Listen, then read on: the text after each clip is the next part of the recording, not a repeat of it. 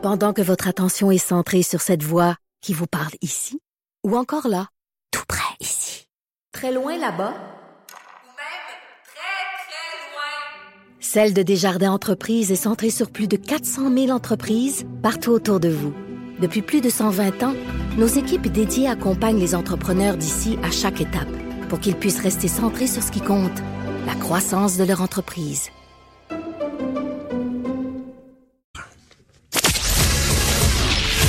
Il est franc et nuancé. Jonathan Trudeau. La politique lui coule dans les veines. Vous écoutez Franchement dit. Maud, hier, euh, la députée Dominique Anglade euh, a touché les gens. Euh, vraiment, là, c'était un moment très touchant.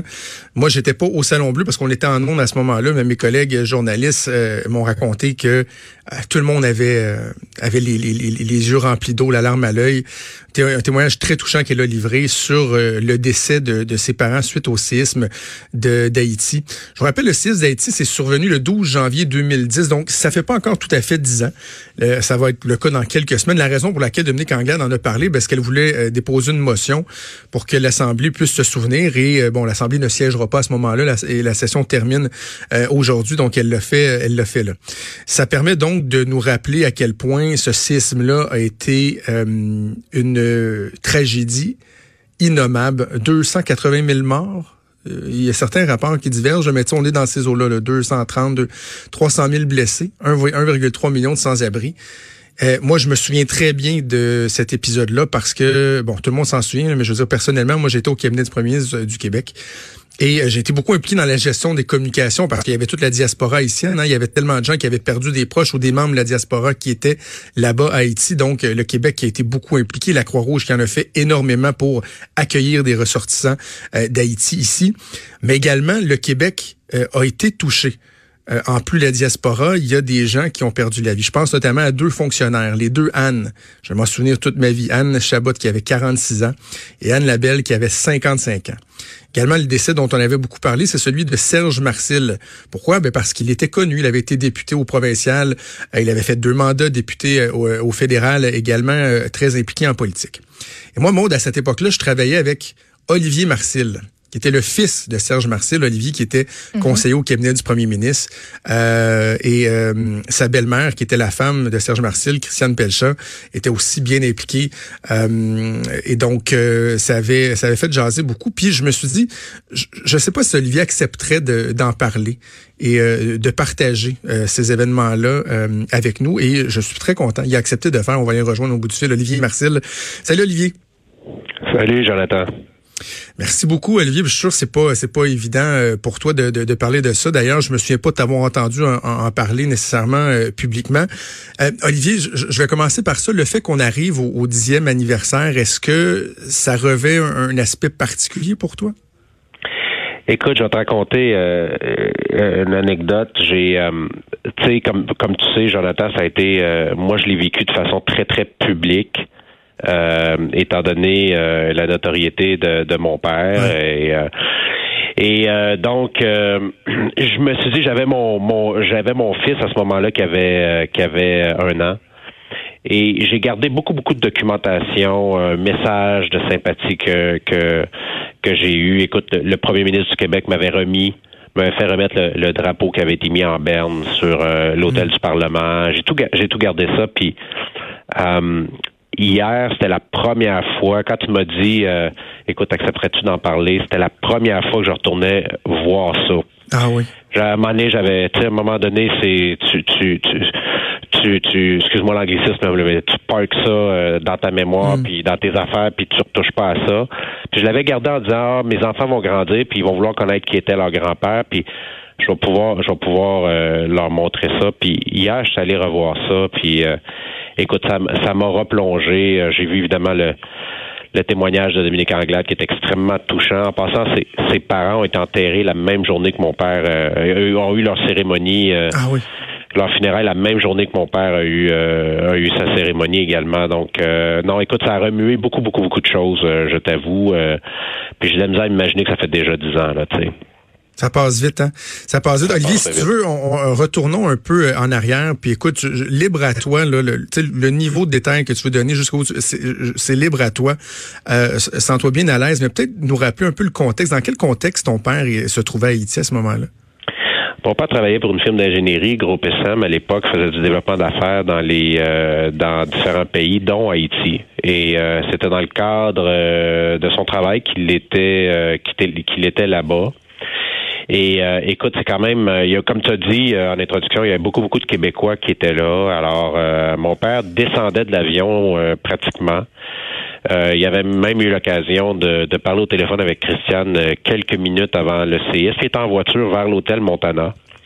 Et, euh, et euh, dans l'hôtel Montana, euh, évidemment, en bas, voit des amis, dit écoute, on va se revoir pour le souper, on va prendre un verre, etc. Et donc, il prend l'ascenseur.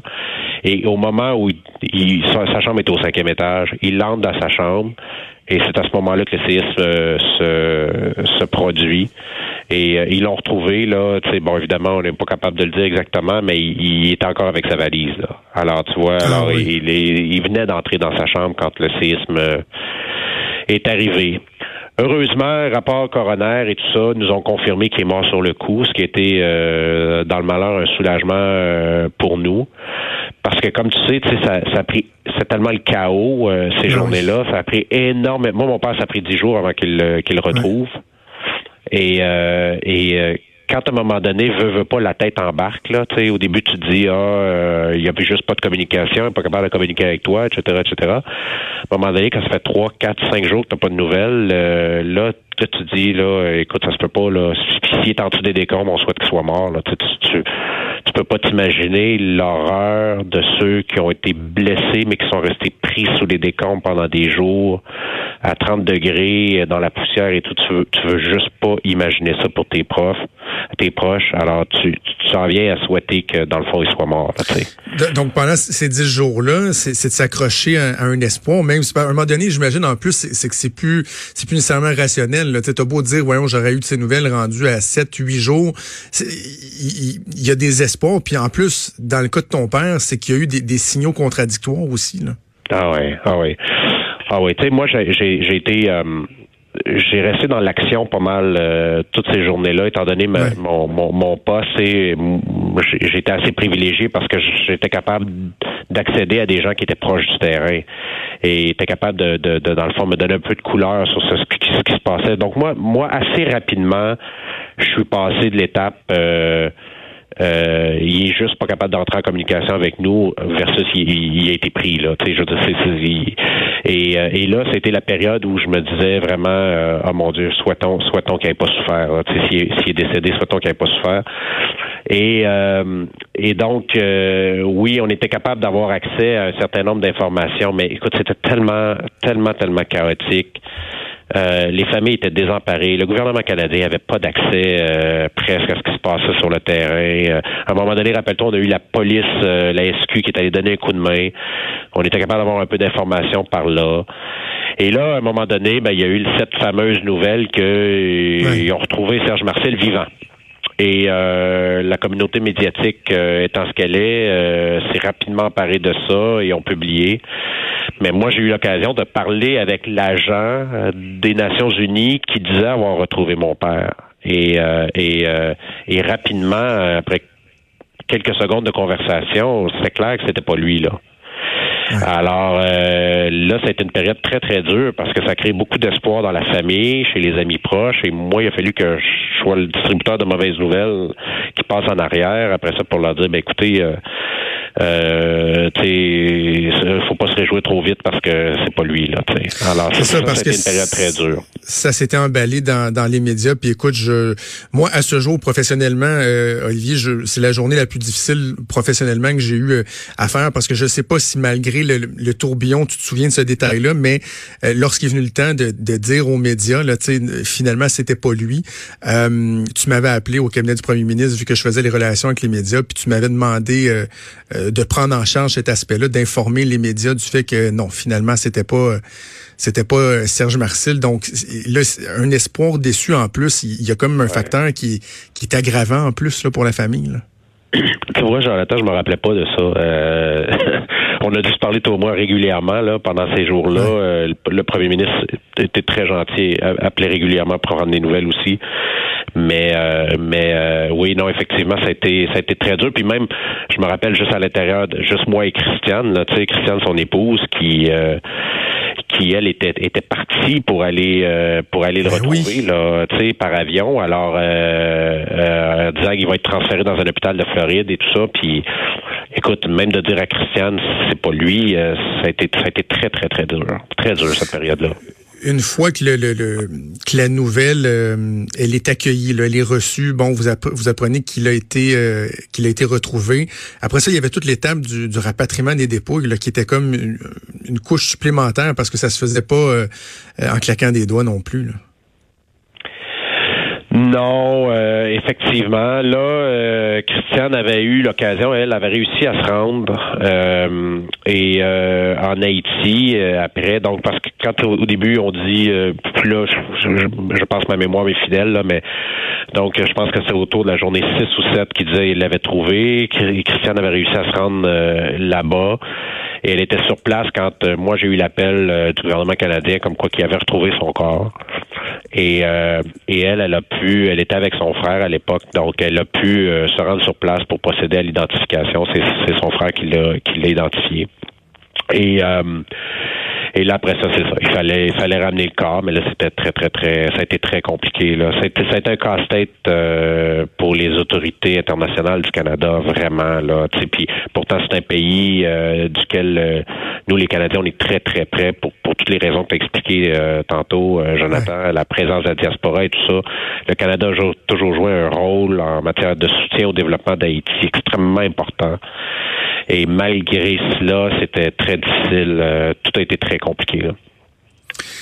Parle-moi un peu de la fondation Serge Marcel parce que le, à la mémoire de, ton père, il y a une fondation qui existe et qui continue à, faire du bien. Oui, en fait, euh, sais, dans ces choses-là, il y a toujours des, des belles choses qui euh, qui ont réussi à se relever puis à, tirer du bien de ces affaires-là. Alors nous, on a créé une, une, une fondation qui s'appelle la Fondation Serge Marcel.